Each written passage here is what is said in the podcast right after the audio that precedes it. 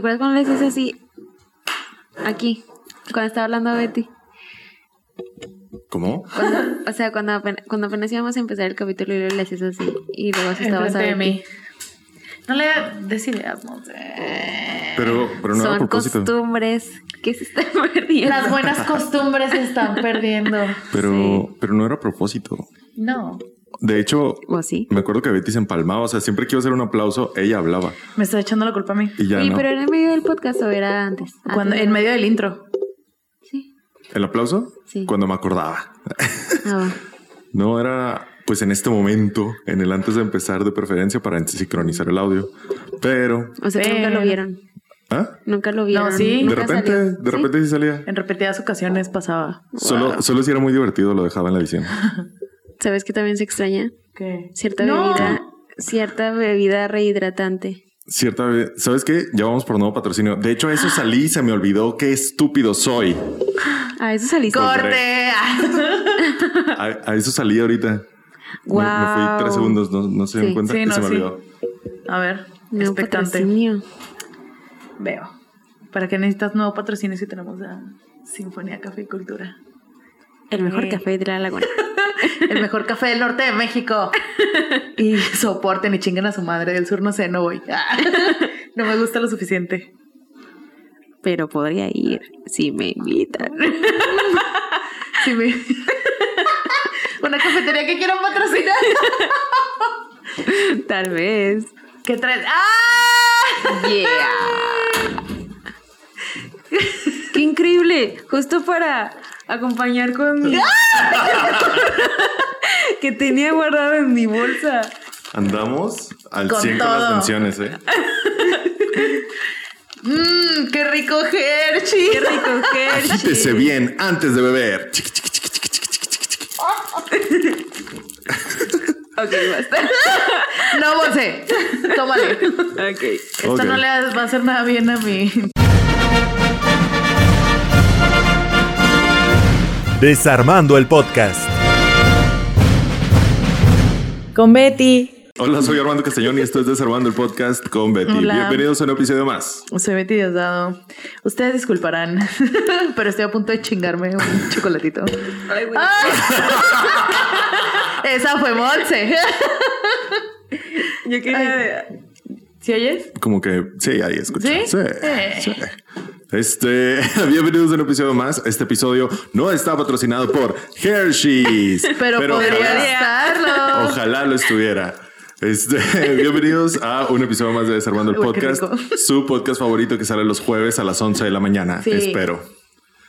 O, o desde las 4 de la mañana, si nos está escuchando usted en Spotify, Apple Podcast, Google ¿Por qué Podcast se sube a las los 4 de la mañana? Por utilidad, Mm. por utilidad, porque sé que hay mucha gente que se va al trabajo con él. Entonces, para que despierten, lo descarguen y se vayan ya desde las 7, 8 de la mañana, ya con el podcast. Mm. ¿Y lo programas o te despiertas todos los jueves a las 4 de la mañana? Todos los jueves a las 4 de la mañana yo ya estoy bien pedo Mm. porque tengo que tomar para, para seguir Claro, despierto y debe voy ser. así que publicar. Espero que aprecien ese sacrificio. Todos los jueves. ¿Qué hace los Armando? jueves. Y así. Y ya el de YouTube sale a las 11 nomás como para tener el estreno así bien padre, todos al mismo Bien tiempo. bonito. Todos Sí. en el chat. Saludos a todos los que siempre están en el chat. Un saludo, los apreciamos mucho. Este, pues ya, bienvenidos. Eh, hoy nos acompaña una vez más Monse Briones. Gracias, gracias. wow, ya también un poquito enferma de fama al parecer. O esquizofrénica. O esquizofrénica, no sé. Tal vez. Tal vez no olviden ah, darle manita arriba al video, ah, seguirnos en Spotify, Apple Podcast, Google Podcast y todos los podcasts y comentarnos qué les parece el episodio. Eh, muchas gracias a los que ponen el minuto en el que comienza el tema. Gran servicio a la comunidad. Se, los, se los agradecemos muchísimo. Muchas gracias. Y, y pues ya, coméntenos, suscríbanse al canal, por favor, suscríbanse al canal, por favor, suscríbanse al canal. No puedo enfatizar lo suficiente, por favor, No, suscríbanse sí al puedes. canal Intenta. suscríbanse al canal. Gracias, suscrito tiene que decir el botón ya gris. Si su botón no está gris y no dice suscrito, entonces usted no se ha suscribido al canal y hace falta que Suscrito. Pero. se suscriba se al suscriba canal. al canal. Y hace falta que suscrito. es que dijiste no se ha suscribido y yo. Ah, Mis ojos en rojo, perdón, güey. Mis prioridades on point. Y si usted ya está suscrito al canal y quiere más de este podcast, tenemos un Patreon en el que subimos contenido exclusivo al menos una vez al mes y se puede unir desde dos dólares al mes. Yay. También eh, otras recompensas son su nombre en los créditos del programa y un shout out en nuestros episodios. Esto, la gente que tiene esta recompensa son Jim Fernández, Enrique Gutiérrez, Adabella, Daniel Álvarez, Rodolfo Barrientos, Brintor, Lufus, Charlie Ramos, Ale Gallegos, Isabel Carrasco, Max Fletcher, Kevin Situ, Samantha Pérez, el hermano de Adabella. María Cañas y Edgar Veloz. Aparte, tenemos un shout out muy especial para Mariana Cerna, que es nuestra mayor de la Desarmi, que no lo entendemos, pero No. muchas gracias. Eres lo máximo. No lo entendemos, pero te queremos un chingo, no mames. Por eso Betty hoy te va a cantar una canción. No.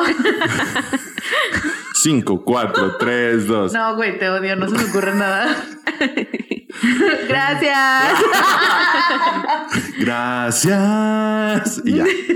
fin. Fin. Este, y si usted no se quiere salir de YouTube para, para apoyarnos, también tenemos el programa de miembros activo. Hay un botón que a, a un lado del de suscrito que dice. tiene que estar en gris. Ajá. ah, Dice uno unirse, que puede estar en rojo, a menos que usted ya sea miembro de YouTube, entonces también ya está en gris. Pero si está en rojo, píquele también y desde también como dos dólares al mes, algo así, se puede unir a nuestro programa de miembros de YouTube, donde tiene emojis, este, insignias, cosas así. Y aparte, su nombre también sale en los créditos. Puede ver el episodio un día antes. Eso está Si es bueno. que- Si es miembro beta. Ah, beta. Los, que no- los beta ya. y alfa pueden ver el episodio Sí, al menos un día antes, si es que no nos falla el internet. Y pasa, pasa. Y los miembros alfa también tienen un shout out en cada ocasión de este podcast. Los miembros alfa son Daniel Palacio, Andrea Valdés y Daniela Franco. Gracias. Aparte, me gustaría hacer una mención especial a nuestra cabo de la Desarmi en Patreon, Lorraine Murataya, porque cumple hoy, justo hoy, un año de ser el día que Patreon. estamos grabando. No, hoy, hoy saliendo. está saliendo. Ajá, Ya. Hoy, hoy 9 de febrero, maybe. Ojalá, ojalá.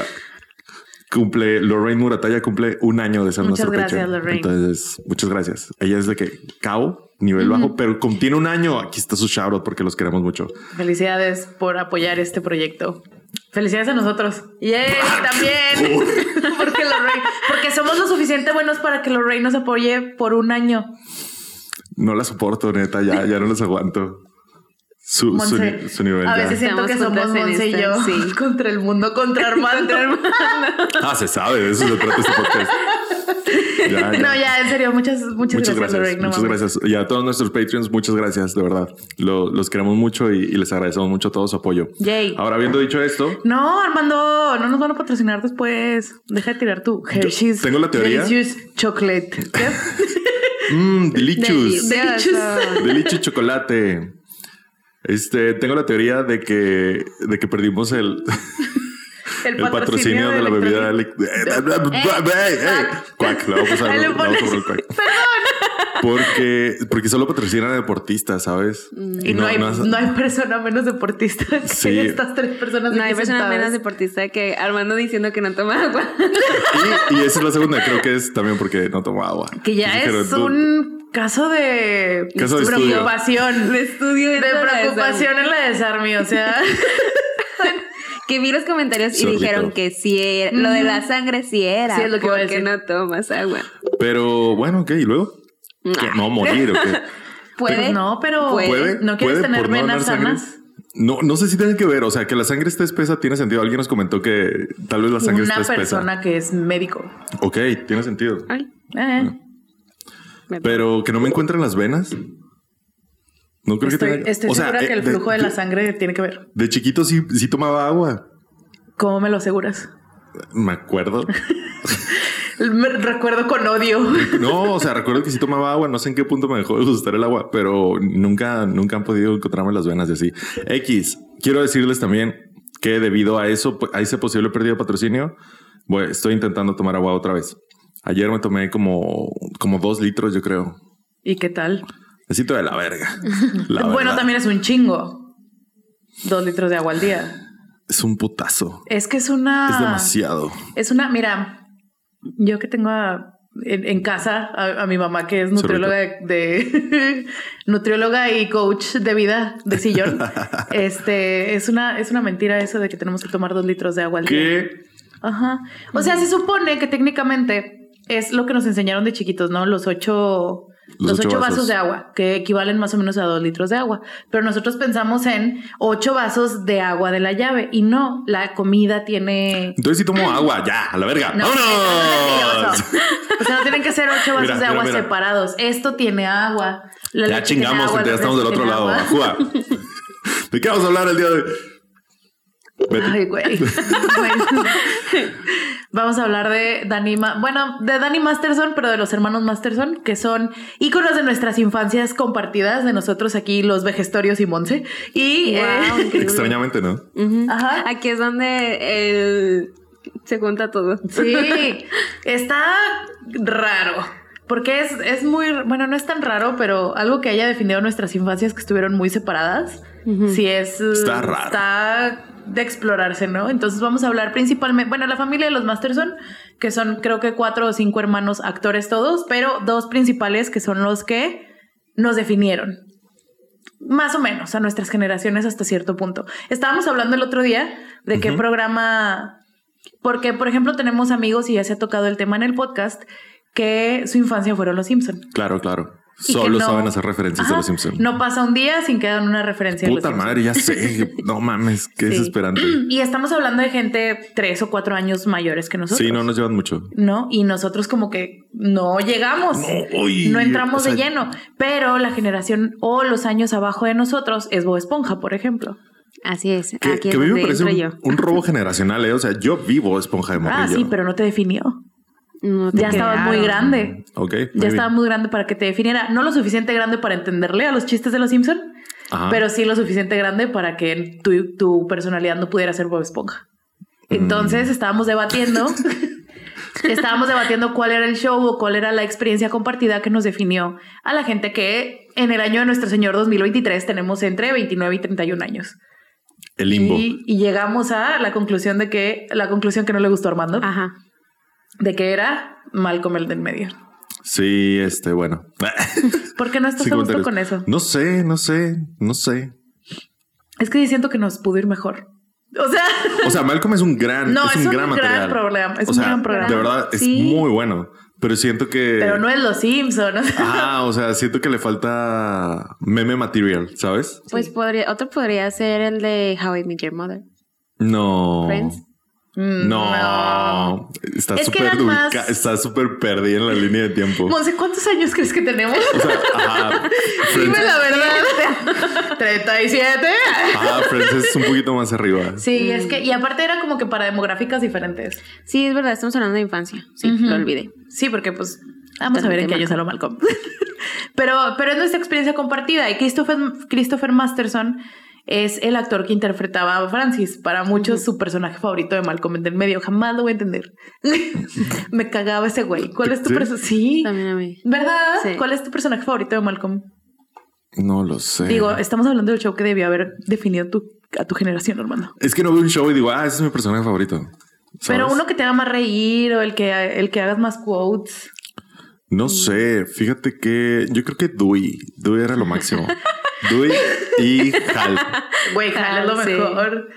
Porque me veía mucho en. Malcolm, entonces no era Malcolm. A mí me cagaba la madre Malcolm. ¿Te Se sabe. Malcolm me caía bien gordo. Mm. Sí, porque era. ¿Cómo se llama? A ver, Armando, no estoy hablando de ti. Ah, no. si, te lo- si quieres Ah, ¿no? apropiarte, si quieres proyectarte A ver, en ese inténtalo. A ver, intenta hablar de Malcolm. es que como, como una niña pendeja, a mí me, me chocaba que que hablara, que le hablara tan feo a sus profesores, que fuera tan culero con sus amigos, ¿sabes? Ajá. muy él lo todo, entonces me caía muy gordo. Y luego Dewey era cagado, pero mi favorito era Riz por pendejo. Ay, Sí, sí. está bueno. Era un estúpido. Y luego cuando, es, cuando encuentra su pasión en la cocina, era como que, wow, es un estúpido hasta en eso. Entonces me daba mucha risa y era el que más como que quoteaba, el que más le utilizaba citas en la vida diaria, ¿no? Entonces, no sé, estaba chido. Pero Christopher Masterson era el que interpretaba a Francis. Ok. Parte fundamental de la dinámica de la familia de Malcolm en el medio. El hijo resentido. Y su hermano, él es hermano de ¿Qué? Nada. Aquí apropiándose de Francis. Christopher Masterson. También estaba bien loco. Bueno, es que a mí me daba mucha ansiedad el personaje de Francis más bien, Ajá. porque tomaba decisiones bien pendejas de que de repente, ah, bueno, es el hijo loco que quemó la casa en algún momento y lo, llevó- lo mandaron a la militar. Ese va a ser el, el arco de Francis, ¿no? Y luego me escapé a Alaska, me casé, me fui a un rancho. Y, y Ah, yo, sí, y mi mente ansiosa, pues no, no podía con tantos cambios. ¡Detente, Francis! basta Francis, sentía como destruía su vida, ¿no? Entonces, pues no. Pero Christopher Masterson, el actor que hace de Francis, tiene tres hermanos, que son Danny, Jordan y Alana, y todos son actores. El más conocido de los tres hermanos de Christopher es Danny Masterson, por razones buenas y razones malas. Eh, Danny Masterson es el responsable de haber marcado la generación de Monse, porque interpretó a Hyde en That 70 Show. Ok. O sea, me está diciendo que Hyde es hermano de Francis. Hyde es hermano de Francis. ¿Qué tal? Pura Mm. ovejita negra, ¿no? Incluso sale un, o sea, sale en un capítulo de That 70 Show. Ah, sí. Sí, ¿Francis? O sea, no con Francis, obviamente. Pero ¿De pues, qué sale? Es un vendedor de quesos. Gran, gran, Gran personaje. papel. sí. Está raro, ¿no? ¿Lo, lo caracterizaron o algo? Porque están No. cagados, güey. No, no. Están no, cagadísimos, están iguales. ¿Qué tiene? Uniforme y ya. Vendió quesos. Le dieron dos quesos y ya. Bueno, ¿Qué más querías? ahora. Monse, tengo algo que confesarte. A ver, That 70 Show ok. es más viejo que Malcolm en el medio. Sí, no. Sí. ujú. Malcolm en el medio empezó a transmitirse en el año 2000. ¿Cuándo? ¿Cuántos años tenías? ¿2000? Sí. No existía. ¿Menos cuántos? ¿Menos cuántos años tenías? Tenías menos un año. That 70 Show empezó a transmitirse en 1998, Sí. cuando tenías menos tres. Wow, increíble. La gran diferencia es que Malcolm en el medio empezó a transmitirse aquí en México, en, para empezar en teleabierta Ujú. y eh, más rápido que That 70 Show. Ok. That 70 Show empezó a transmitirse, si no me equivoco, en cable y se tardaron un poquito más en traerlo. Y aparte fue cuando empezaron, lo que mantiene o lo que mantuvo en su momento a Malcolm así como que siempre presente, a pesar de que terminó en, déjame te digo cuándo terminó Malcolm porque no me acuerdo, sí traía el dato, pero... Terminaron el mismo año, en 2006, pero la cosa que los mantuvo fue que Malcolm el de en medio en teleabierta y That 70 Show en los programas de cable de paga eh, confiaban mucho en los reruns, Ajá, las repeticiones. las repeticiones, que es cuando se acabó una serie y tú ni enterado que la serie se había acabado porque la siguen pasando en la tele. De que cuando estabas viendo Malcolm y de repente Malcolm iba, estaba presentando sus programas, sus este, exámenes para la universidad el lunes y luego no veías Malcolm dos días y el jueves otra vez Malcolm estaba en la primaria. Es que, No, ¡Fuck! ¡No! Que empezaba otra vez la serie desde cero. Puta madre, Canal Y la 5. transmitían. ¿Cómo me cagas? Pero eso lo hacían todos los canales, también pasaba en el Warner. Pero Canal 5 se regresaba todo, o sea, le valía vergota de que, ah, final de temporada otra vez, chavos. Pues se la pelan. se Pues la desde el principio. Uy, no. Sí me daba cosa. A mí sí me da mucha ansiedad. O sea, ahora que lo pienso, explica muchos de mis traumas. Qué coraje, qué, Mm. Qué coraje. loco. Sí, porque de repente volvías y ya eran unos pelados y a los tres días ya no eran otra vez niños. Simón, o de que Goku eh, gritando por tres horas. Ah, se acaba el episodio y luego Goku chiquito otra vez. de Goku que no niño. mames. Güey, No ¿sabes mames, ya vi esto 78 veces. Solo tengo 8 años. No te pases de verga. cuántas veces tengo que ver que derrotan a Cell? a mí me pasaba con Dragon Ball GT. Más o menos. La- las líneas de tiempo de Dragon Ball eran muy, muy confusas para mí. Entonces en Dragon Ball GT Goku otra vez estaba chiquito y luego salía Trunks, que también había salido en Dragon Ball Z. ah, ya. Entonces, y yo, What the fuck? Solo no lo vi dos días. ¿Qué pasó? Y luego aparte empezaban los capítulos y si o no en el, bueno, miren, ya volviendo al, al territorio de la nostalgia, o sea, te pasaban primero dos capítulos completos de Dragon Ball Ajá. y luego empezaba el opening y tú, o sea, como que no, no traía Sí. opening al principio. Y luego a veces, no sé, en esos tiempos Canal 5 también era un desmadre, que las Sí. cosas empezaban a las 6.21. por, por 6.21 y luego 7.14. Güey, qué pedo. Ya sé, que lo a las 7 Dragon Ball y luego ya eran las 7.14 y de que no empezaba y luego ya 7.17. Sí. Lo que no mames, si tú cabrón. lo deseas, pues, yo. Creo que es Digimon. Ay, perdón. Pero te la valgo, pero te la valgo. Es que confundo mucho el opening de Digimon con el opening de Dragon Ball GT. Ok. Porque de niña me gustaban mucho. y- Igual y me equivoco y si No, es el no de GT, creas, no, no sé, sé. no sé. Sí, tal vez es de Digimon, perdonen. sé. Este, pero sí, Dragon Ball GT fue un wow para mí, porque yo. ¿Y esa niña? Sí. ¿Por qué le dice abuelo a Goku? ¿Qué está pasando? Porque la niña le dice abuelo al niño. Y sí, sí, me tomó como una semana de adaptarme, güey. Estuvo raro. Y también pasaba con Malcolm. Entonces, eso hacían los, las. Mira, cuando consumíamos tele abierta y cuando consumíamos tele de cable, así es como sobrevive todavía la tele de cable. Así es como Supernatural se mantuvo todos estos años. Wow, vaya que sí. Vaya que sí, con los reruns.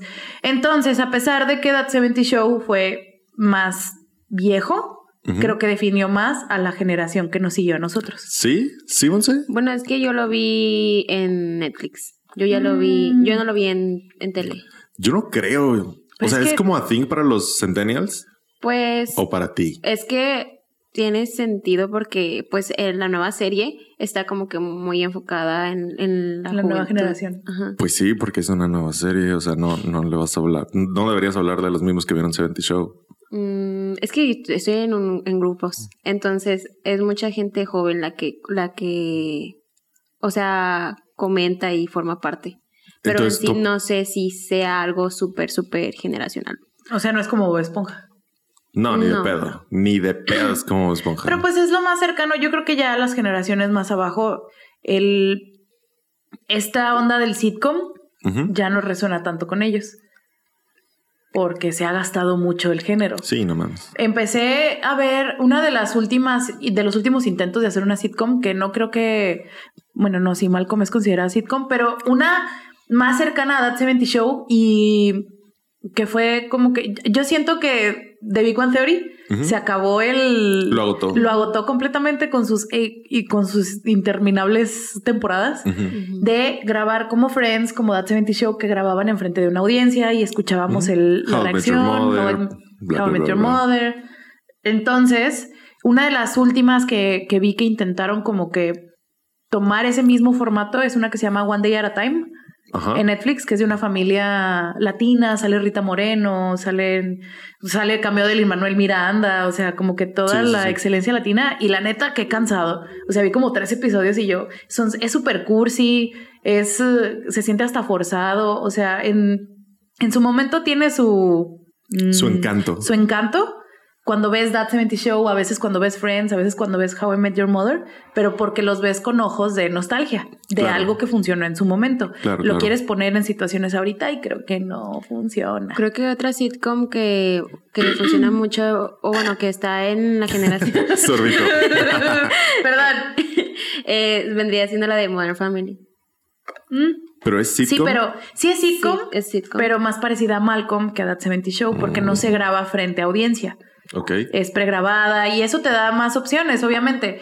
Mientras grabes frente a audiencia como Friends, como The Big Bang Theory, como That 70 Show, hay muchas cosas, o sea, te limita un chingo, todo tiene que ser en set, no puedes expandir la trama tanto, tienes que ponerte más creativo y Modern Family pues no estaba atada a eso.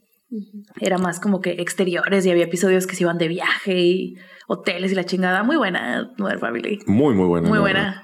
Pero técnicamente sigue siendo sitcom.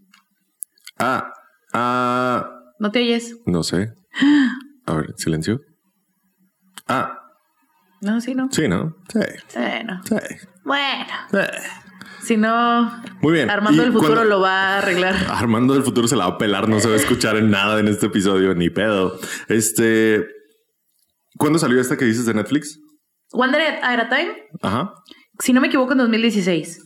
Ah, justo porque eso te iba a decir. Netflix agarró como una temporadita de sacar varias sitcoms. 2017. Sacó una con. Ay, no me acuerdo.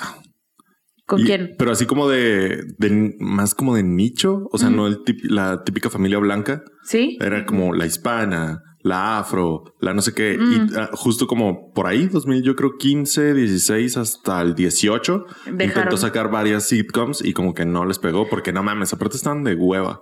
Esta fue en su momento muy. Esta de Wonder, a- One Day at a Time, por eso la empecé a ver, porque fue cuando todavía estaba yo en Tumblr y la gente de Tumblr la. la le echaba muchas porras de que es una visibilización, la hija de la familia era lesbiana, era una familia toda de latinos, trataban temas así de que de la experiencia de los inmigrantes en Estados Unidos, el, el tema de la hija que, que le tenían que hacer quinceañera, el tema del hijo, un chingo de cosas que estoy de acuerdo, tal vez eran mm, groundbreaking, pero, pero qué hueva con audiencia enfrente y luego muy cursi, los chistes, estas sitcoms para toda la familia que, que por ejemplo, chistes que hacía That 70 Show a finales de los noventas, pues ya no las podías hacer en 2017. Ya.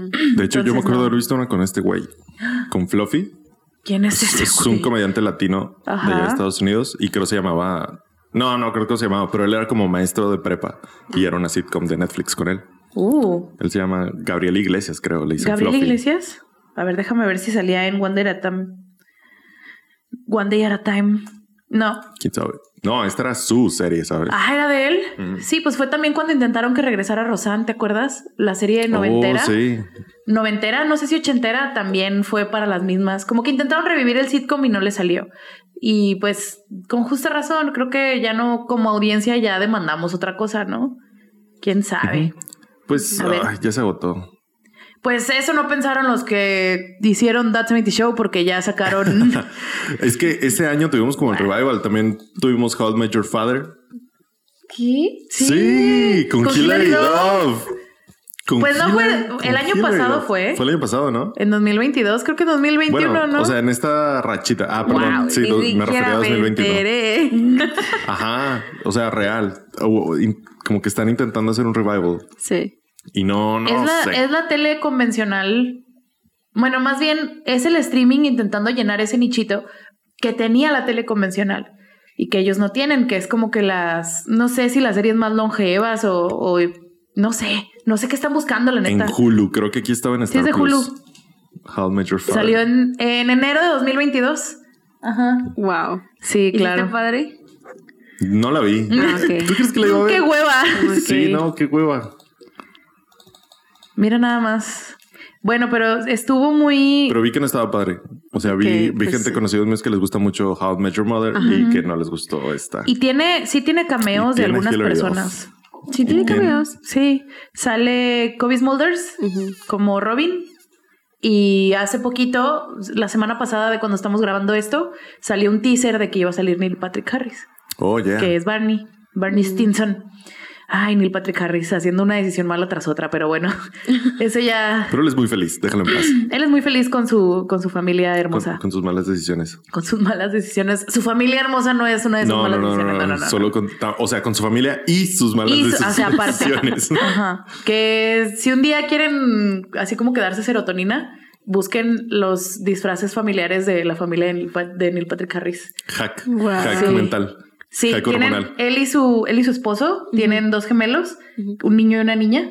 Y así de que el, el primer Halloween los cuatro se vistieron a la niña de Dorothy y todos los demás de los del mago de Oz. Ah, y luego creo que sí. un año de Star Wars, un año de quién sabe qué. O sea, como que le echan un chingo de ganas. Y wow, es muy bonito. Y aparte, pues es así como que el cookie, cookie Cut Perfect Family, o sea, Ujú. la familia perfecta de Aquí revista está, hermosa. está, mira, este es un año. ¡Mira, güey! Le super subió la serotonina de. ¿Crees? Ahí crees en la familia nuclear, ¿no? O sea, no, esa sí me hace creer en la familia nuclear. nuclear. Tal vez no tan tradicional, pero Ajá. sí. Mira, Pan. Wow. Sí está muy sí le bonito. echan un chingo de ganas. Y esas son las primeras, ya de que cuando los niños tenían como 4 o 5 años que se vistieron de Star Wars, no mames, o sea, un photoshoot, se fueron al desierto, güey, Mira, la verga. Creo que ese sí lo vi. Mira, güey, de Batman. Wow. Me encanta la pose. Y los niños uh, más creídos de la historia. Claro. Con un Obvio. papá de musical. Wow. Increíble. Neil Patrick Harris, enfócate en tu familia. enfócate en hacer los mejores disfraces familiares de Halloween de la Wow, historia. el de Star Wars, ¿eh? Ajá. Wow. Ah, no, ese no es el que vi. No. Pero está muy bonita. Sí, está muy cute. Bueno, este creo que Y luego, ser- aparte, los gemelos son Luke y Leia. Está wow. Wow. Ah, que Justo en el corazón de, Betty. Ujú. Esa, Mm, esa mira, me. Check. Check, ya se habló de Star Wars en este episodio. Sí. Muy bien. Entonces, pues no sé, como que es eso, ¿no? Y That 70 Show, eh, cosa que yo no sabía hasta que medio investigué para esto, tuvo otro spin-off Ah, chis. que se llamaba That 80 Show. ¡Mira! Así salieron a pedir dulces. Yo todavía estoy viendo los gemelos de Neil Patrick Harris, güey. ¡Uh! Me encanta. Ok, Betty, concéntrate. Esa sí es una familia de sitcom neoyorquina, Mm, porque sí. viven, viven Sí. casi enfrente de Central Park porque tienen un chingo de dinero. Entonces es como que toda la fantasía, ¿no? Friends de verdad. Friends de verdad. Pero familia. Friends sin el sin Ross. Family. Espero. Family. Family. También Friends tuvo su spin-off horrible. Ah, sí. Sí, nunca lo. Bueno, es que a mí me gustaba Friends. Cuando, cuando contrataron cable en mi casa, Ajá. me la pasaba viendo Friends todo el día desde que llegaba de la, así como de la prepa. Claro. Y me enteré que tuvo un spin-off y lo buscaba en, en Dailymotion. Ok. pues porque en YouTube los bajaban. Ajá. Y era el spin-off de Joey. Ah, sí. Ajá. Yo- Está horrible. De Joey Triviani. ¿Y qué hacía? Nada, pues era un pendejo. Ay, qué padre. Ajá. No levanta la serie él solo. Mm. obviamente, sin los otros cinco amigos. Pero pues es el que, bueno, no es el único, no es el que le fue peor, creo yo, del cast de Friends. Mm, Pero, no. Pero, no le fue bien. pero pues no. No todos pueden ser Jennifer Aniston, ¿verdad? Entonces, That 70 Show tuvo dos spin-offs. That 80 Show y That Wow. 90 Show que acaba de estrenar la semana pasada. That, That 80 Show fue una sitcom que tenía, o sea, se llevaron... That 70 Show se acabó en 2006. Ujú. That 80 Show empezó en 2002. O sea, ¿Qué? fue un spin-off al mismo tiempo que estaba saliendo That 70 Sí. Show para Wow. agarrarse de la, de la fama, del éxito. Y este tenía casi todo el mismo equipo de escritores. O sea, nada más se dividieron un poquito y se fueron a hacer otra, que nada más duró una temporada, que se transmitió de junio a. No, de junio, de enero a mayo de 2002 Mm. en la Fox. Y pues ya estuvo medio de la chingada. Nomás tuvo 13 decisiones también. episodios y puras malas decisiones. Y la cancelaron y no salía nadie de. O sea, No hubo cameos. No Era súper. súper aparte. Mm. Mm, Está bien, ¿no? Pues lo intentaron, supongo. Ninguno de los protagonistas es nada conocido. O sea, querían que fuera como That 70 Show, que Claro. como Friends. Ahora entiendo por qué, el o sea, la última temporada de That, de That 70 Show estuvo horrible. No, esa, hay- esa hay muchas otras razones, ¿eh, Monse? Ya O todos sea, querían que se acabara. sí. Pero como era muy exitosa, es como súper natural. a todos les surgía que se acabara. Que se acabara. Especialmente a Topher Grace. Especialmente a Topher Grace. Primera tragedia que pasó en That 70 Show, antes de todo lo que vamos a platicar Ajá. de Danny Masterson. Una- la primera tragedia de That 70 Show es que no se acabó cuando se tuvo que acabar. Que es como, por ejemplo, Friends. Ajá. Creo yo, a pesar de todas las fallas que tiene Friends, que tiene un chingo, creo que se acabó cuando se tenía que acabar. Sí. Definitivamente, tu- tuvieron la oportunidad de extenderla mínimo otros cinco años, siendo Sí. la gran serie. No mames. bueno, No tenía- mames. la oportunidad Sí, sí, la sí, tenían. claro, claro. Empezaron Sí. a tener hijos los amigos, metieron a Paul Rudd. O sea, Wow. gran Gracias. elección. Gracias por eso. Como el novio de Phoebe. o sea, ya tenían oportunidad de darle nueva vida y todos decidieron terminar para, para que terminara bien, cosa que no pasó con That 70 Show. Y la gente, estos actores que se dieron a conocer en That 70 Show empezaron a tener famita por fuera y una sitcom de este tamaño no te permite, la tele antes no te permitía hacer nada en el año más que, más que la serie. Y la primera gran tragedia fue que Topher Grace, el protagonista, el que sale de Eric, Eric. Eric. Eh, dijo, no, yo quiero dedicarme a las películas. Quiero hacer el brinco al cine. Quiero hacer el brinco al cine. Y brincó a hacer Venom en Spider-Man 3. Quiero, quiero ser George Clooney. Quiero... ¿Por qué George Clooney? Wow. Ah. George Clooney eso hizo. Hizo el brinco al cine. Dejó ER, una serie de esas de quirófano. Sí, como... Y fue así como que, ¿qué? Como Grey's ¿George Clooney se Anatomy, va? pero- Ah, pero antes. Pero desde los noventas. Ujú. Y, y dio brinco al cine. A George Clooney le pegó. Ajá.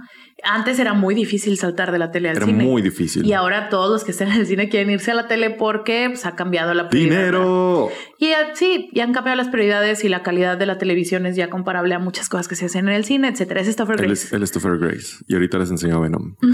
Sí, entonces él decidió salirse de That 70 Show para perseguir su sueño, pensando que Spider-Man 3 y el personaje de, de Venom, de. Eddie, iba a ser como que su, su brinco. Sí. Creyó, tuvo fe ciegamente. Pobrecita. Y no pasó. No. Y no sucedió. Ese es el de Venom. wow. Mira, ni cuenta. Ni No cuenta que era él. Yo también me tardé mucho en reconocerlo como él wow. en Spider-Man. Muy 3. odiado. Muy odiado. Una de las cosas odiadas de esa película. Yo le tengo un respeto inmenso.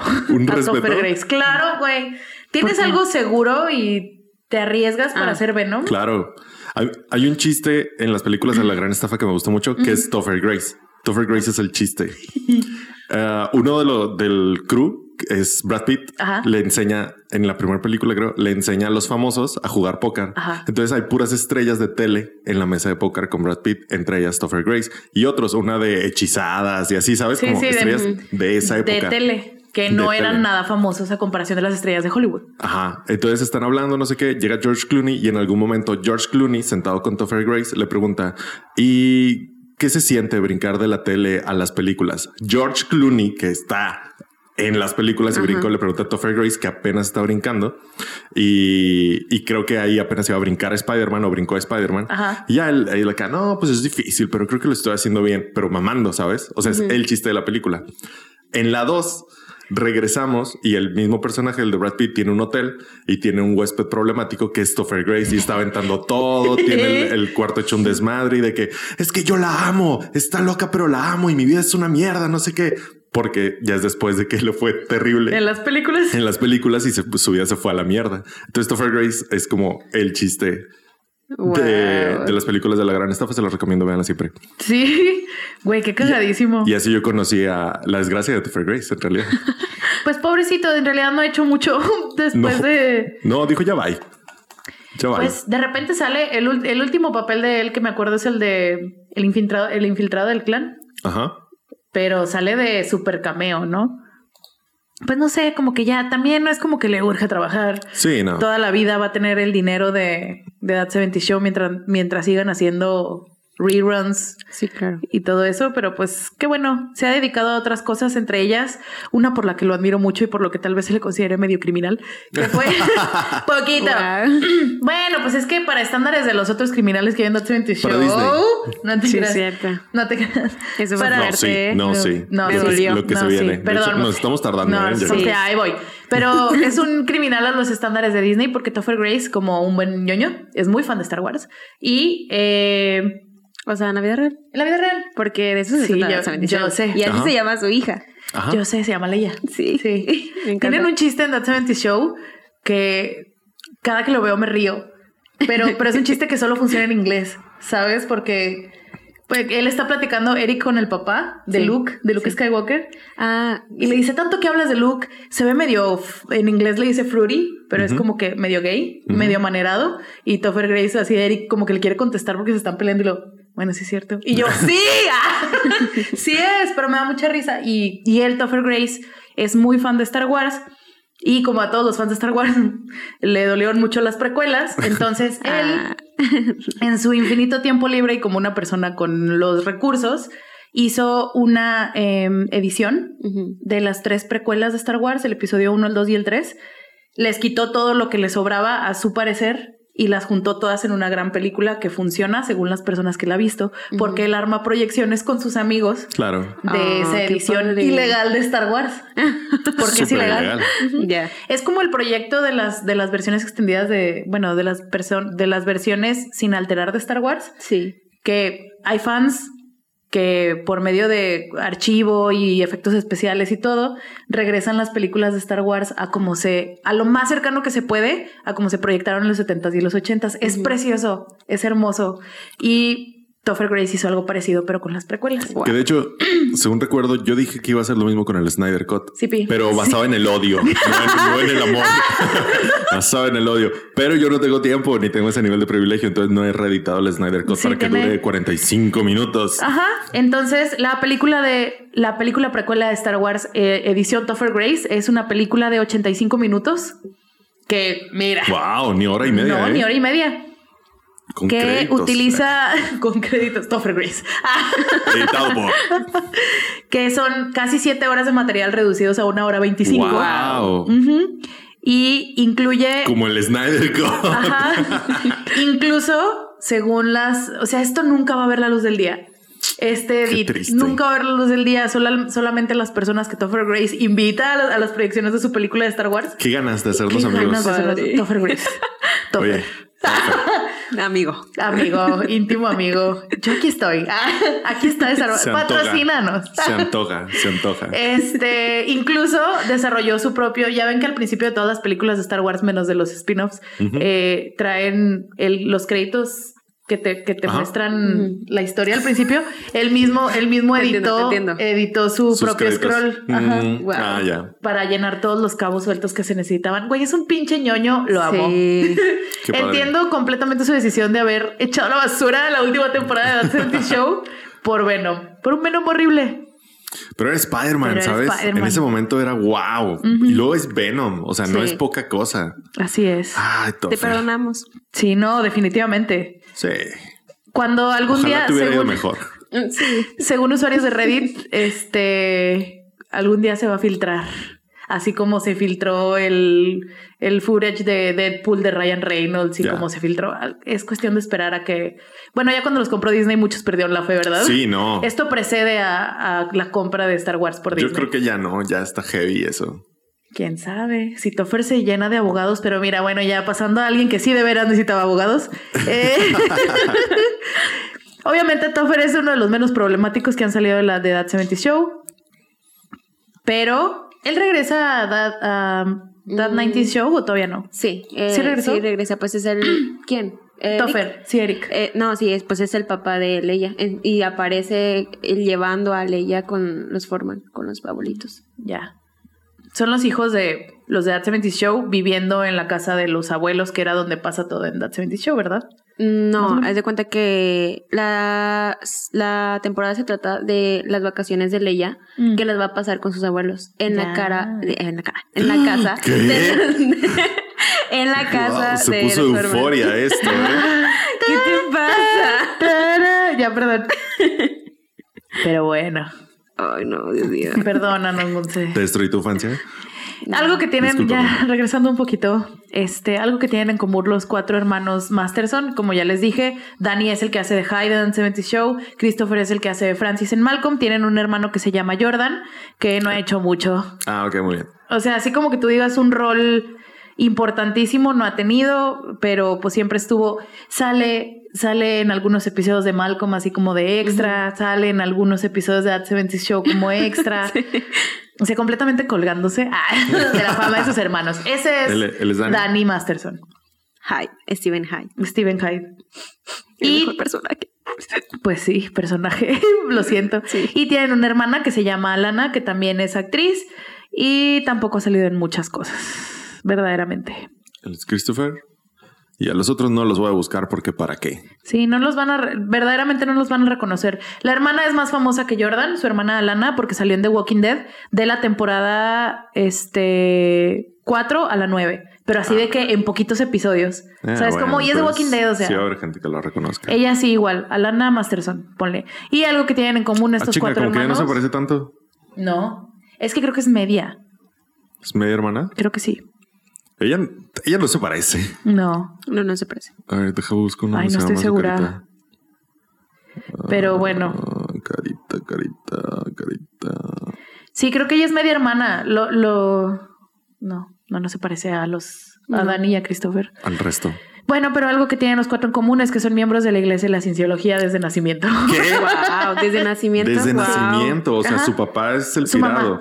Su mamá. Mm. Su mamá, la mamá de ellos cuatro, es Carol Masterson. De hecho, es medio raro porque el dos de ellos, creo que Alana y Jordan, que son los más chicos, Sí, como son que los que tienen papá diferente. Eso te iba a decir porque mira. Jordan también no se No parece se a parece, ellos. pero sí se parece a Lana. Ajá. Entonces tienen papá diferente y los cuatro adoptaron el apellido de su mamá.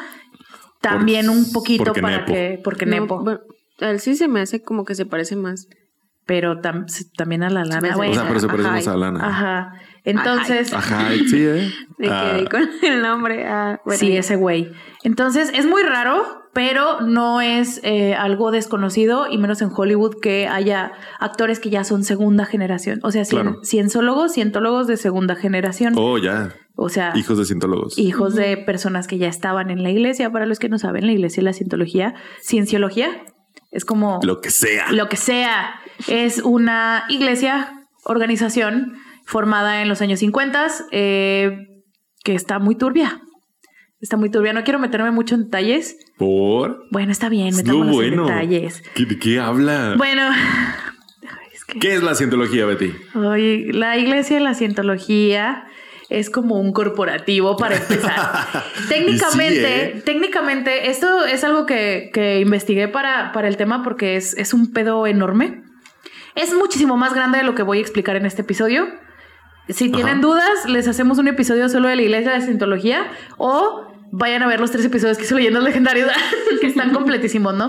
Pero básicamente es un movimiento, algunos lo definen como culto, ellos no se definen como culto, algunos lo definen como una organización de negocios, ellos no se definen así, se definen como una, un movimiento religioso, Ok. una organización de un nuevo movimiento religioso eh, que está lleno de controversias, que para empezar una de las cosas que promueven desde sus primeros años en los 50 cuando fueron fundadas por un loco fue eh, estar en contra de la psiquiatría, o sea, toman Wow. ellos a la psiquiatría como una pseudociencia que no vale pito, tienen creencias de que más o menos, a resumidas cuentas, de que somos em, vessels, envases, Ajá. Hosts de seres intergalácticos. Recipientes. De seres intergalácticos superiores que necesitaban un recipiente para vivir aquí en la Tierra y que pues funcionamos como ellos, ¿no? Como, como esos seres inmortales y intergalácticos. Entre muchas otras cosas. Lo importante aquí es que no creen en la psiquiatría y eso ha llevado a muchas, muchas cosas. No, no creen en la psiquiatría, psiquiatría, pero creen un chingo en el dinero. Y eso los ha Yeah. llevado a muchos escándalos, a muchas demandas. Empezaron a... eh, funcionaban ellos como, igle- como iglesia y en los 60 en Estados Unidos, que es como que principalmente, están más fuertes en Estados Unidos, pero también están fuertes en Inglaterra y en Australia. Ok. Y en Estados O Unidos en los 60 gente blanca loca. Gente blanca loca. Yeah. Gente, gente blanca que no sabe qué hacer con, Con su, privilegio. Yeah, no, hombre. Mm. Uf, quisiese. Destruyamos la vida de otros. Quisiese. Entonces, eh, en los 60, finales de los 60 empezaron a tener pedos en Estados Unidos porque no funcionaban como iglesia, funcionaban como organización de negocios. Ellos, en vez de ser un centro de alabanza, digamos, como re- relacionamos a las iglesias, hacían cursos y capacitaciones basados en su ideología religiosa. Entonces cobraban por esos cursos, cobraban por esas clases y es así como que no funcionas como iglesia, funcionas como un centro de negocios. Como un coaching. Como un coaching, haz de cuenta. Entonces, eh, la respuesta de la iglesia ante, ah, y, y estaban en litigación para quitarles el título de iglesia y que empezaran a pagar impuestos. Porque las iglesias no pagan impuestos, qué fantasía. Entonces, esa litigación los llevó a formar una, la- una de las partes más tóxicas de la iglesia y la cienciología, que es eh, la oficina de operaciones de los guardianes.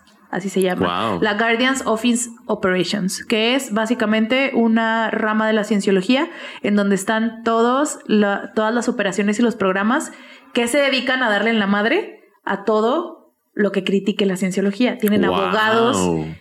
Lo que se sabe es que tienen abogados que La se patrulla. encargan. La, patrulla. de la cienciología. Es- sí. Lo que se sabe es que tienen abogados que llevan las litigaciones y que tienen todos los recursos para llevar las litigaciones hasta sus últimas consecuencias, incluyendo esa, esa litigación para quitarles el título de iglesia, Sí. que si no me equivoco, se extendió hasta 1979. Wow. O sea, años. Y eh, que también esto ya es súper extraoficial, pero se cree que tienen infiltrados en el FBI, tienen infiltrados en departamentos de policías, tienen infiltrados en, en medios para que les den el pitazo cuando alguien va a hablar mal de la iglesia y la cienciología y toman tácticas para silenciarlos legales e ilegales. Wow. Tienen varios, eh, hay una mujer, no recuerdo su nombre, hay dos víctimas que me quedaron muy marcadas, víctimas de la oficina de los guardianes en la cienciología que me quedaron muy marcadas y vamos a hablar de otras víctimas más concretas al final.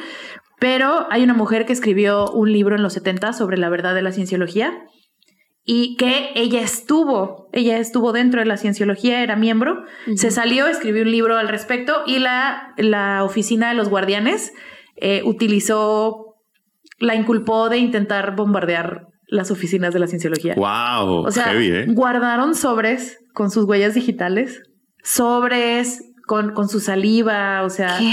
cosas con huellas digitales Sí. y la, Para inculparla. la inculparon de intentar bombardear la- las oficinas de la cienciología. Wow, Wow. qué onda. Y no, no llegó a la cárcel, pero estuvo en litigación un poquito más de dos años.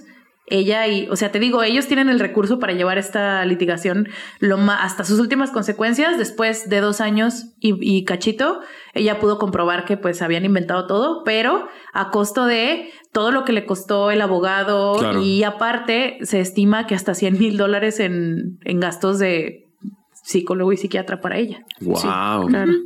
Exacto. Y también hay otra historia de un hombre que, porque les digo, les mama el dinero. Y hasta el último perro pinche centavo había un hombre que estaba como que en las etapas, en las primeras etapas de entrar a la cienciología, que terminó cometiendo suicidio, brincando de, de, de arriba de uno de los edificios de los headquarters de las oficinas de la cienciología. Y él tenía en su poder en ese entonces tres mil dólares, que eran los únicos, el único dinero que tenía él a su nombre. Entonces, las, la oficina de los guardianes de la cienciología llevó a la familia de este señor a juicio para quitarle los 3 mil dólares. No este mames. ¿Por? Porque según ellos, el señor se, se mató, o sea, ahí. Entonces ese dinero, ellos tenían, o sea, su argumento era que ese dinero era de ellos. Porque el señor lo iba a donar y luego entró en un quiebre ahí psicótico y se suicidó. ¿Qué? Ajá. Wow. Están locos. Están locos. Por el dinero. Por el dinero. Y no es coincidencia que muchos de los actores que conocemos y que muchas de las caras que relacionamos con la cienciología son actores de Hollywood, porque son gente pendeja con mucho dinero.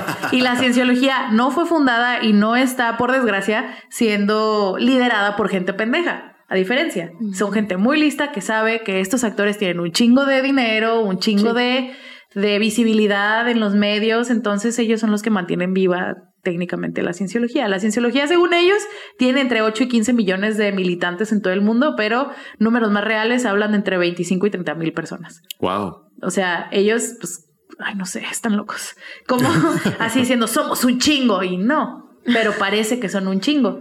Porque Tom Cruise es cienciólogo. Claro. Porque John Travolta. John Travolta es cienciólogo. Porque Lisa Marie Presley era ciencióloga. O sea, como que grandes nombres y son sus estandartes por la vida, ¿no? Sí. Pero bueno, los Masterson son, son unos de estos militantes y eh, eso creó la oportunidad para que Danny Masterson cometiera los crímenes por los que actualmente está siendo enjuiciado. Ok. Así es. A ver, suéltalos de una vez. Bueno, él está formalmente, o sea, los cargos son de abuso sexual y eh, violación de tres mujeres diferentes en tres momentos diferentes de, tiempo, ¿no? De la historia, creo que entre 2001 y 2004. Estas tres mujeres eh, en diferentes momentos, pero con la misma, con, con historias similares. Este güey en lo más alto de su carrera, que fue cuando estaba saliendo de The 70 Show, eh, las invitaba, así como que casual, se conocían. Esto lo que tienen en común estas tres chicas, aparte de que fueron abusadas por este cabrón, es que eran miembros de la iglesia de la cienciología. Entonces, mm. él en las, en las sorbito.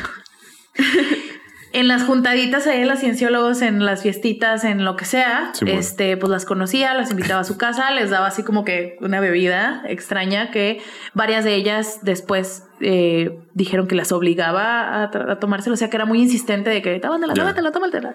Y pues em, ella pues las drogaba. Y y les hacía cosas. Entonces, eso básicamente es. Y abusaba de ellas. Abusaba de ellas. Ajá. La gran diferencia es que estas, bueno, no diferencia, pero también otro papel que juega aquí la cienciología es que hay un término en la cienciología, ya ves que, por ejemplo, si, si eres católico y haces algo que la iglesia católica no eh, considera correcto, te excomulgan, ¿no? Te sacan de la iglesia. Pasa lo mismo con la gran mayoría de las iglesias, la cienciología no es la excepción y creo que el término utilizado es, te denominan como un supresor. Ok. Porque eres un supresor del conocimiento para tus pares. Ok. O sea, X. La, la, otra cosa que mantiene viva esta, este culto de la cienciología y a muchos cultos que no son religiones como que mayores y que no han estado tanto tiempo, religiones de menos de 100, 150 años, es que son centros también recreacionales. No nada más entran en, tu vida como que a rellenarte ese vacío religioso de creer en algo más que tú o lo que sea, llegan a sustituir la socialización, la parte de socializar. Tu círculo social se mantiene ahí, tu familia se mantiene ahí, o sea, No es algo que como la mayoría de los católicos que nomás vas el domingo a misa y Ajá, se chingó, estoy bien con Dios. Ajá. Cumplí. Sí, que incluso es hasta como que la, la carga, ¿no? El, pero tú, para la gran mayoría, una vez más, tu, tu vida no está alrededor de la iglesia. Claro. Pero en estos cultos y en estas iglesias más chiquitas sí es así. Sí. No sé, no sé qué pedo. Entonces, o sea, será una experiencia por- compartida, será esta necesidad que causa sentirte minoría, o sea, No sé, no sé. No Puede ser sé, muchas pero- cosas y cada quien sí. ha de tener sus motivaciones y como las cosas que te funciona del culto. Es eso, o sea, tal vez si estás muy solo, o sea, ya te cumple socialmente. Es Si atención. O sea, Sí. cada, cada, caso es diferente. Pero entonces, la cienciología aparte lo ayudó a encubrir esto. Más o menos sí, sí, porque estas mujeres, eh, las tres ac- acusantes, eh, lo que lo que dicen es que se tardaron más de 10 años en, en presentar denuncias formales, justo por la oficina de los guardianes de la cienciología. Oh. Ajá. eh, em, una de ellas creo que estuvo en una relación eh, romántica con él un tiempo y los mismos ahí de la cienciología, o sea, les- le lavaban el coco así de que no, pero no es abuso porque es tu novio. O sea, Claro. cosas así. Y aparte las movía mucho el miedo de que las denominaran como supresoras, porque es tu vida. O claro, sea, es su religión. es tu religión, es tu círculo social, o sea, lo pierdes, o al menos a su consideración, a sus ojos, lo pierdes todo. Cuando empezaron a salir, cuando ellas por su propio pie empezaron a buscar, a salirse de la iglesia, a buscar ayuda por fuera, acusan a la, a- a- la oficina de los guardianes de atentar contra ellas, de mandarles algo muy conocido de la cienciología comprobable, de que mandarles amenazas por correo. Eh, de observarlas, o sea, Sí, de esas tácticas de tácticas de intimidación. Incluso una de ellas dice que pues, le mataron a todas sus mascotas. ¡Wow! Ajá. Sí, creo que tenía dos perritos, entonces pues le mataron a sus perritos. Y esa de que sabes que son ellos, pero no puedes comprobar que Claro. son ellos porque tienen décadas funcionando así. Sí. O sea, hay mil cosas, por desgracia, no es demeritando estas acusaciones que contra este cabrón, pero por desgracia hay otras mil cosas que ha encubierto que se sabe, así como que es secreto a voces, pero no se puede comprobar que ha encubierto la cienciología. Entonces, Wow. pues lo tienen ensayadísimo y ellas fueron víctimas de esto. Pero las alega- en técnicamente la demanda formal entró en marzo de 2017. Eh, fue una demanda en conjunto de, de las tres víctimas y se hizo en Los Ángeles. Para este entonces, Danny Masterson estaba trabajando en una serie que se llama The Ranch con Ashton Kutcher, su compañero de That 70 Show. Entonces, este, pues se salió, o sea, lo Que no sacaron la vi. la- ¿Está No, chida, Monse? No la vi, pero eh, cuando anunciaron que probablemente iba a aparecer este la nueva serie, hicieron como, no, creo que fue en pandemia, sacaron como que un cortito en donde salen varios este personajes que de hecho sale una vela de esta, ¿cómo se llama? La pareja de que vendría siendo la pareja de Eric Donna Mm, Donna. Que sale una velita de ella porque estaba haciendo Orange is the New Black. Mm. Y Oh. aparecen también unas velitas de este de Hyde y de este Kelso, que pues Kelso es Ashton Kutcher. Ashton, Ashton Kutcher. Mm. Sí, pues es que creo que sí tuvo su fama de ranch. Sí. Sí, Pues o sí sea, recuerdo, recuerdo. verla. Y sale Sam Elliott, Estaba güey. nombrada. Ay, Sam Elliott. Muy buen actor, también una persona que no sabe controlar su boquita, ¿verdad? Pero bueno, cada quien. Eh, eh, después, o sea, estas fueron las tres como que denuncias que permanecieron. Ese es Sam Elliott. Excelente actor, eh, homófobo también. Pues, no se puede ser perfecto en esta vida, pero miren, escogen sus batallas, ¿no? Pues sí. O sea, no mames. No mames, eres un actor en Hollywood y vas a salir con declaraciones homófobas, por favor. Ah, Pero bueno, Eh, eh, inmediatamente después de que, bueno, no inmediatamente se tardó un poquito, pero cuando empezó otra vez la producción de otra temporada de The Ranch, Ajá. eh, se, se- se declaró que lo, que lo corrieron de la producción Sí. y eh, había más víctimas, pero como que no siguieron con la, con la demanda. Había una cuarta y quinta víctima que decidieron no hacerse, eh, pues no, no unirse a esta demanda conjunta. Incluso la quinta víctima, su, su propio abogado es el que dijo, no, o sea, no tenemos... O sea, como que les dio miedo. ¿Ocho o- temporadas? Sí, te digo que está... The Ranch tuvo ocho Sí, güey. temporadas. Sí. ¿Qué pedo? Sí, güey. Wow. ¿En qué momento? ok. ¿Cómo ves? Estoy impactadísimo. No puedo creerlo. No puedo creer que eso llegó tan lejos. ¿Tú sí? Sí, yo sí. Pues los, miren, perdón, pero los estadounidenses ven cualquier caca, güey. Verdaderamente, al parecer no las sitcoms de Netflix, pero, pero ven cualquier caca. Que este es de Netflix, ¿no? Sí, Creo que sí. Creo que The Ranch Una de las Netflix. primeras. Ay, pero bueno, entonces, eh, de- oficialmente los procedimientos legales contra este güey empezaron en marzo de 2017. Lo sacaron de The Ranch. Este, hay una docuserie que se llama mm, Aftermath, Ajá. que hace una, una actriz que se llama Lea, Leah Rimini, que es una ex integrante de la Iglesia de la Cienciología, que es una, ahorita es una de las voces más grandes en denunciar a la Iglesia de la Cienciología y la que ha ayudado, ella como productora ha contratado investigadores, ha juntado gente, ha juntado puntos para empezar a desenvolver todo este desvergue que es la cienciología, que todavía no lo tenemos 100% claro y yo creo que nos vamos a tardar unas décadas en tenerlo 100% claro. Pero ella es una de las principales voces. Tiene un podcast, también recomiendo mucho, que también se llama Aftermath. Tiene una serie documental y en, una, en uno de los episodios de esta serie documental se hablaba 100% del caso de, de Danny Masterson Sí. y ese episodio se tuvo que eh, retrasar. Por los la no no no por la investigación abierta Ah, ok. o sea, estaban investigando, entonces el público, el no podían mostrar cierta información hasta que la investigación avanzara un poquito más. Claro. Entonces, el episodio sobre él se tuvo que retrasar meses, varias cosas, o sea, sí movió cositas, pero como no estaba justo en el ojo y como fue, creo esto, creo que esto tiene mucho que ver.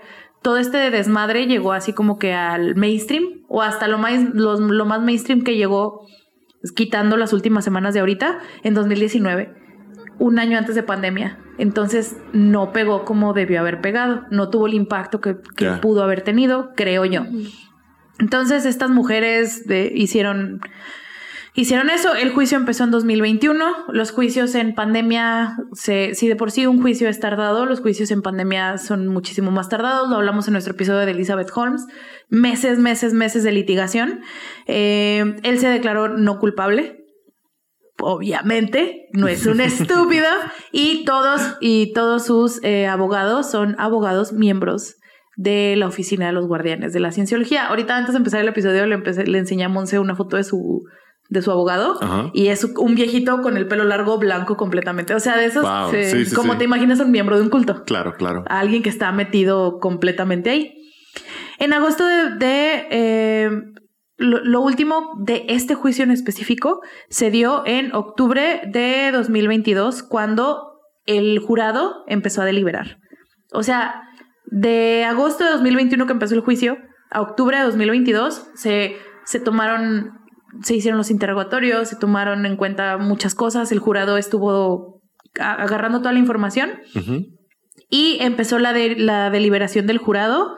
Bueno, ambos casos, los acusados, los, los que acusaban y el los defensores terminaron sus casos completamente el 14 de noviembre de 2022 y empezó a deliberar el jurado.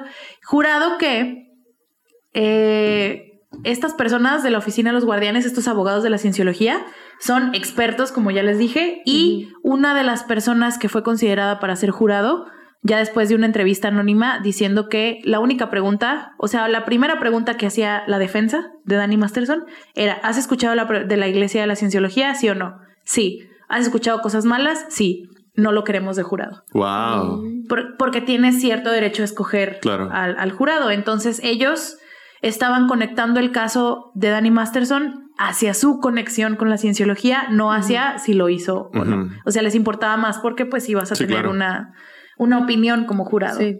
sabiendo que él era miembro de la Iglesia de la Cienciología y anticipando que, la, que las demandantes o el equipo de las demandantes iban a, a, Lo a iban a volcar tirar a por eso. Lo iban a tirar por ahí. En noviembre, les digo, de 2022, se empezó la deliberación. La deliberación, el jurado se declaró como, se llama deadlock en inglés, que quiere decir que no llegaron a ninguna decisión. O sea, después de días deliberando, el jurado no supo si declararlo culpable o no culpable. Les dieron un fin de semana, el fin de semana de Día de Acción de Gracias de ese año, del año pasado. Se los dieron de vacaciones al jurado, regresaron y volvieron a declararse en deadlock. Y eso en la ley de Los Ángeles quiere decir que tiene que empezar un juicio de nuevo. Uy, Otra vez. Otra vez.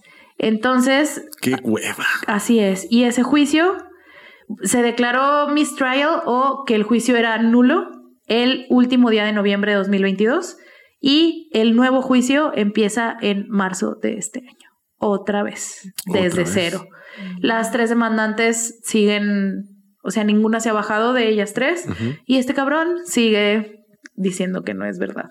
A lo que sus tres hermanos y su esposa lo apoyan al 100%.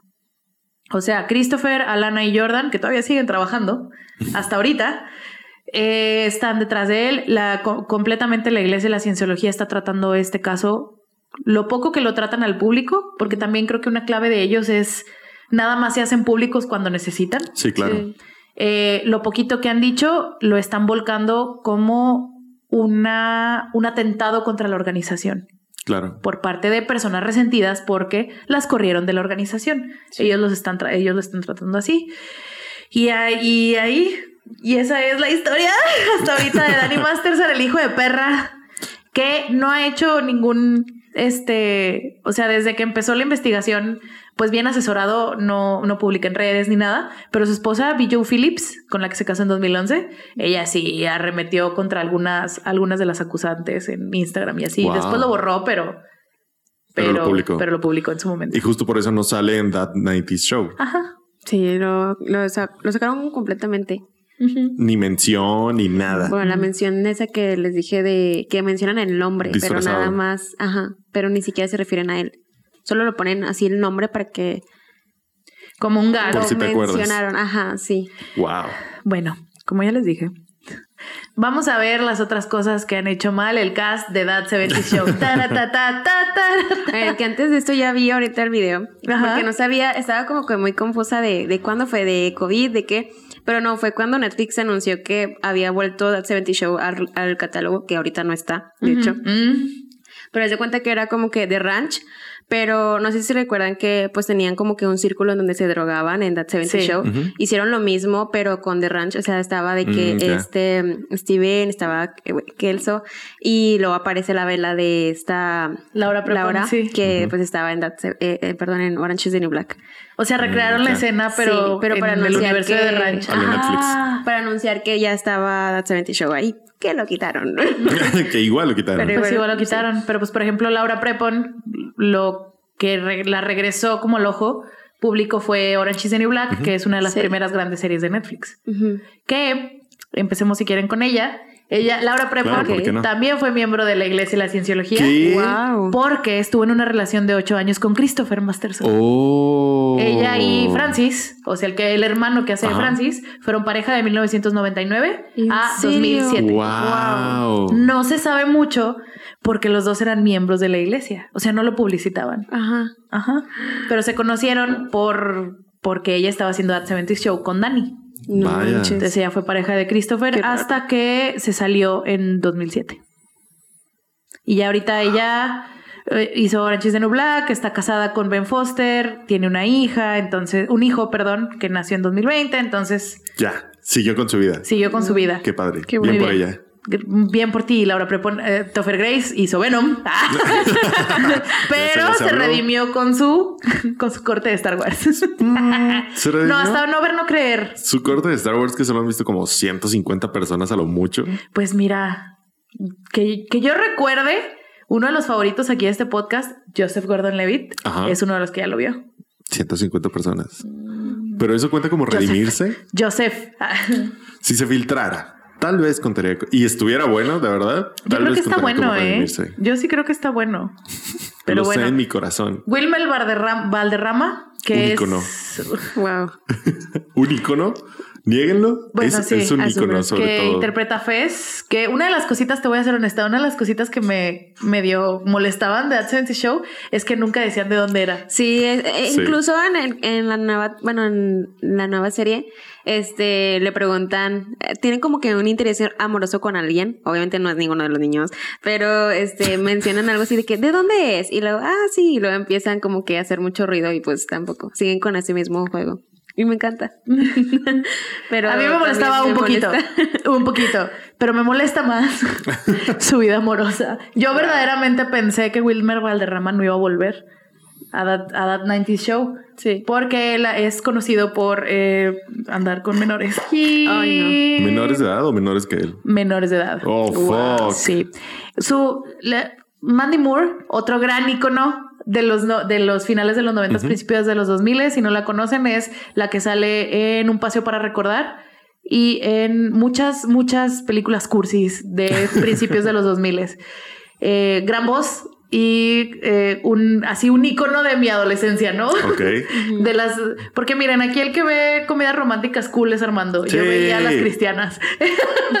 Como a What to Remember. Pero bueno, ella, Mandy Moore, fue una de las primeras novias conocidas de Wilmer Valderrama y Ajá. empezaron a andar cuando ella tenía 15 y él 19. Ajá. Mm, Que, pues sí, no sé, no o sea, sé. uy. Curioso, ¿no? Incómodo. Incómodo. Incómodo, sí. Incómodo. Bastante. Sí.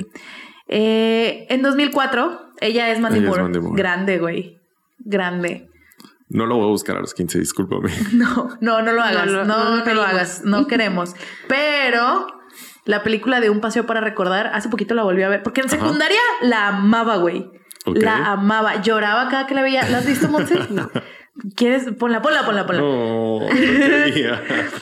Yo lloraba cuando la veía, pero tenía, es una de esas películas que traía el mensaje cristiano ahí súper metido, ¿no?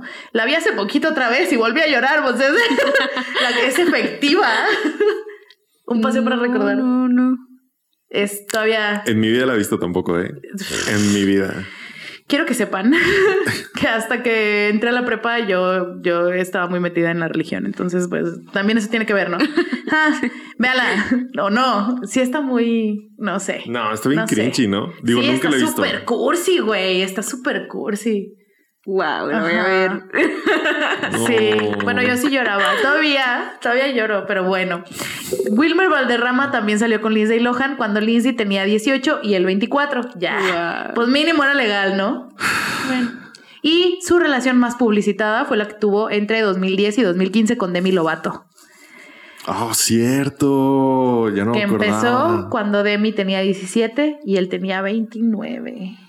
Mm, Rayos. Él, mira, ya cuando siento yo que ya cuando tienes que defender la relación, Ajá. ya, ya está mal, ¿no? Porque él jura y perjura que no, o sea, sí se conocieron cuando ella tenía 17, Ajá. pero no empezaron a andar hasta que tenía 18. Y así como que, ay, wow. Ah, No, hombre, dos meses hacen toda la diferencia. Sí. Pero pues ya cada quien, ¿no? Demi Lovato nunca ha dicho, también un personajazo de Demi Lovato, Sí. pero ella también ha dicho que, o sea, ella no, no va a hacer statements, no va a hacer nada, no va a decir nada concreto sobre su edad, que la gente interprete las canciones que le ha escrito. Wow. y sí. Y sí, Y sí. y sí. Eh, Ella es de mi Lovato. Con cara de loca en esta foto particularmente. Bueno, es, bueno, bueno, En esta foto ya particularmente. no hay que comentar no. nada de mí. Ahorita, de momento, Wilmer tiene 42 años. Eh, se casó cuando tenía. Bueno, se comprometió con su pareja en 2020, cuando Ajá. él tenía 40 y ella 11 años menos. Que pues mira ya, son 29, ¿no? Pero la constante. Pero la constante ahí está. Y tuvieron una hija en 2021. Creo que, bueno, o sea, con lo del canon que se hizo Hyde y lo, y lo raro que era Fez eh, dentro Ajá. de That 70 Show, hicieron un casting muy, muy on Apropiado. point. O sí. se tomaron muy en serio sus papeles. Qué Top increíble, tres ¿no? Personajes que fue- se vieron consumidos por su Bueno. papel totalmente. Top Y 3 que se hablando- volvió canon. y hablando de cosas que se volvieron canon, pues Ashton Kutcher y Mila Kunis se casaron. Claro. años después. ¿Quién lo Ashton? Kutcher, que también, o sea, uno no se da cuenta de lo tóxico que es todo en Hollywood hasta, hasta que está grande o hasta que cambia la sociedad contigo, ¿no? Porque Ashton Kutcher este estuvo famosamente casado con Demi Moore siete u ocho años. Y Demi Moore es. ¿Cuántos años más grande que él? Como 11, ¿no? No, güey, como 20. ¿Qué? Demi Moore ahorita tiene 60, Ashton Kutcher tiene 44, 16 Wow. años. güey. 16. Entonces, muy publicitado su. su- Ashton y Mila. Es que se ven muy Sí, buenos. son muy bonitos. Supongo.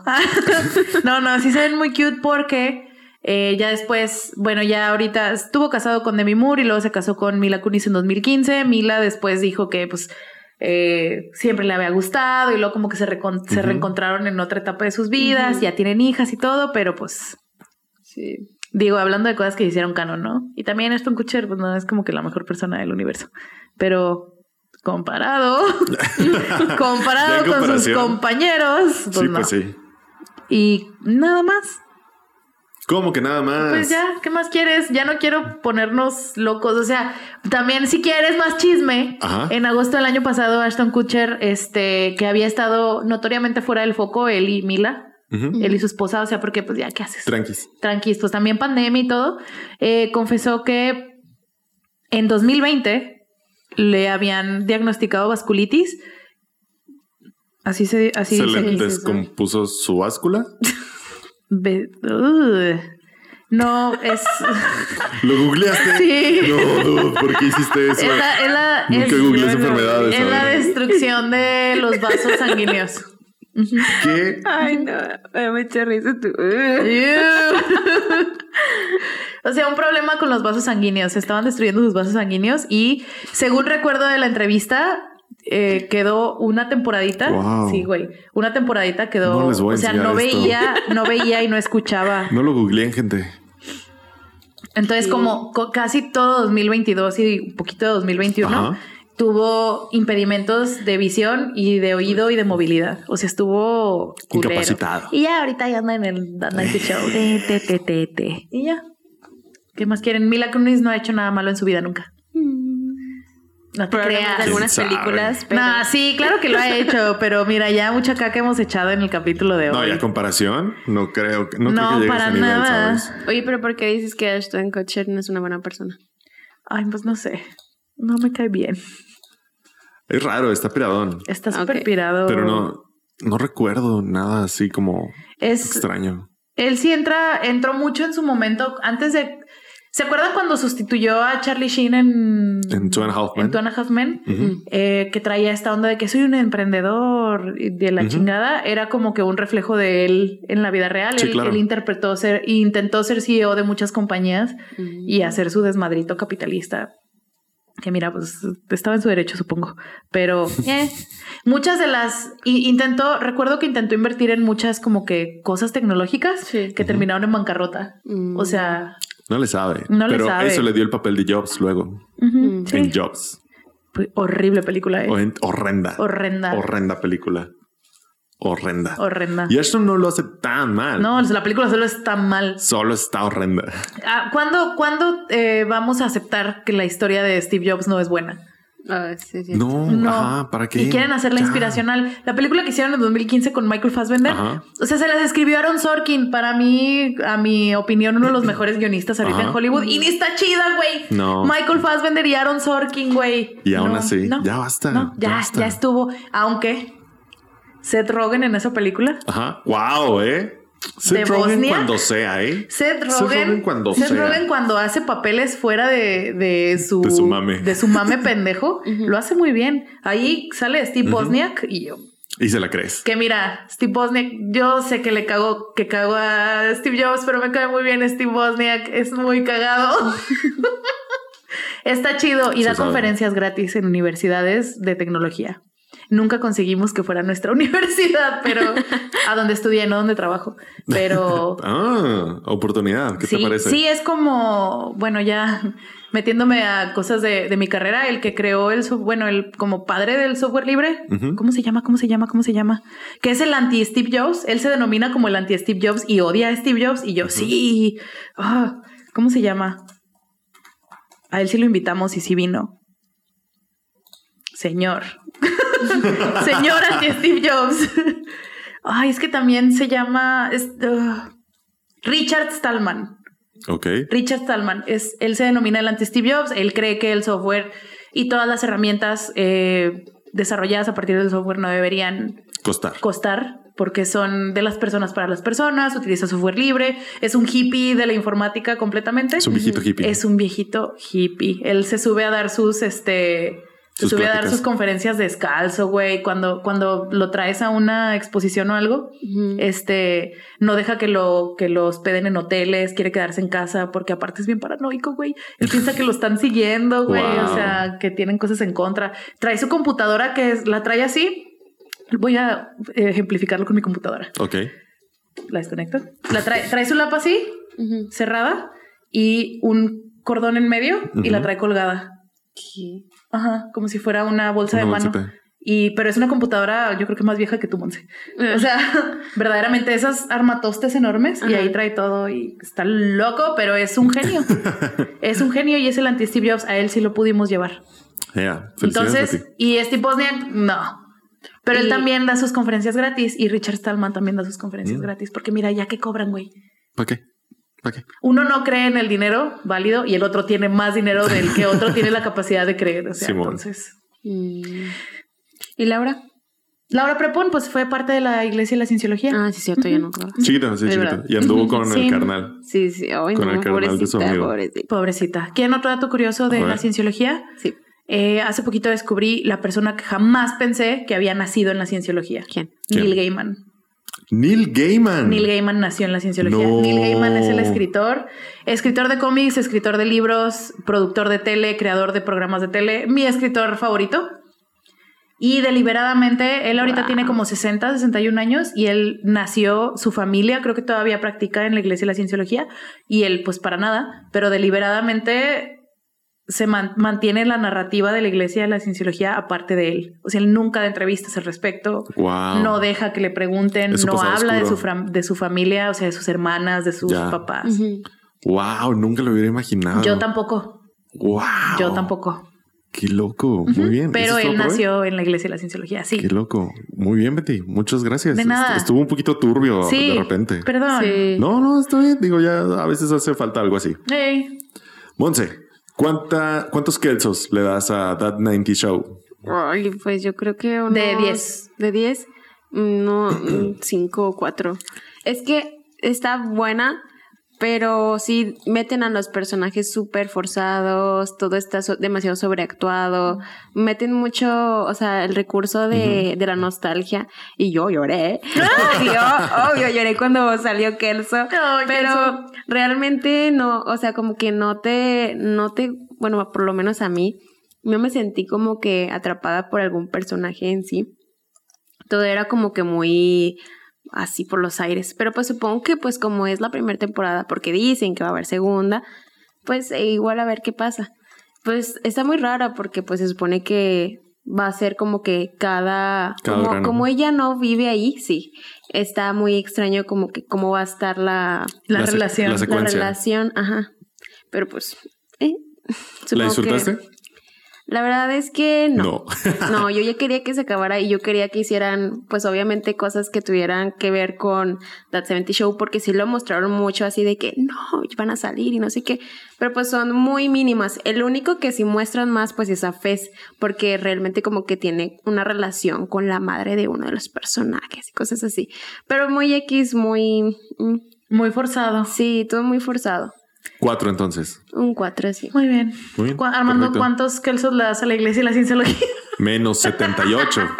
Menos 78, claro que sí. Menos. Alguien investigue la cantidad de libros que ha escrito Neil Gaiman.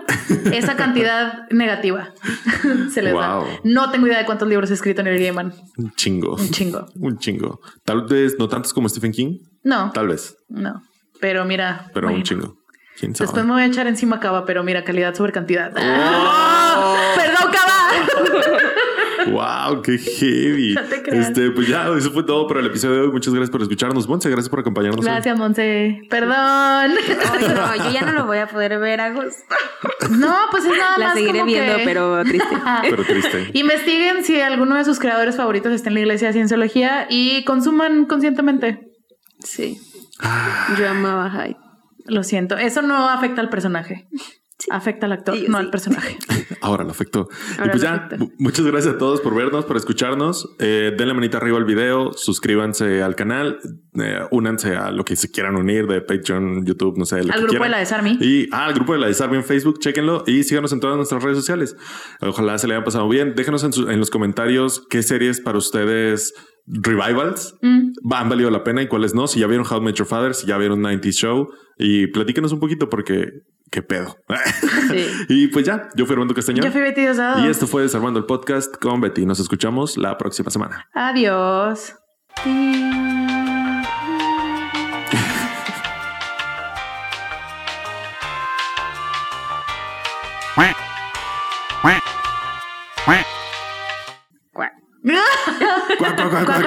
No, ya, perdón. Sí se, no quería que se pusiera tan turbio, pero luego Armando dijo, no, sí. Ponte turbia. No, sí, habla de la cienciología y yo. mm. Oye, es bueno. que se me hizo bien raro porque eh, dentro del grupo de, de Facebook todas las personas decían así, o sea, lo como que lo tomaban muy X el tema de este vato de, No, de que, es- ¿por qué no sale? Ah, porque trae unos pedos. Unos Y- pedillos. Unos pedillos y ahí. yo que ¿qué? está horrible. Así es. Ah, trae unos pedillos ahí, leve, leve. Leve, leve. Y el vato literal está enfrentando vida en cárcel. Ah, o sea, está encarcelado. no, no, no. ¿El juicio? No, pero si Ah, lo declaran culpable puede, puede llevarse cadena perpetua. Wow. Excelente. Unos pedillos. Unos pedillos, chiquillos. Simplemente. Igual en la temporada 2. Decían de que, no, pues yo no entiendo por qué no, no salió el hermano eh, en lugar de él. Y Voy, pues ¿por qué crees? Él lo hizo, pero todos los demás lo están encubriendo. o sea, Sí, qué mm. pedo. Pero también si es tu hermano, ¿qué haces?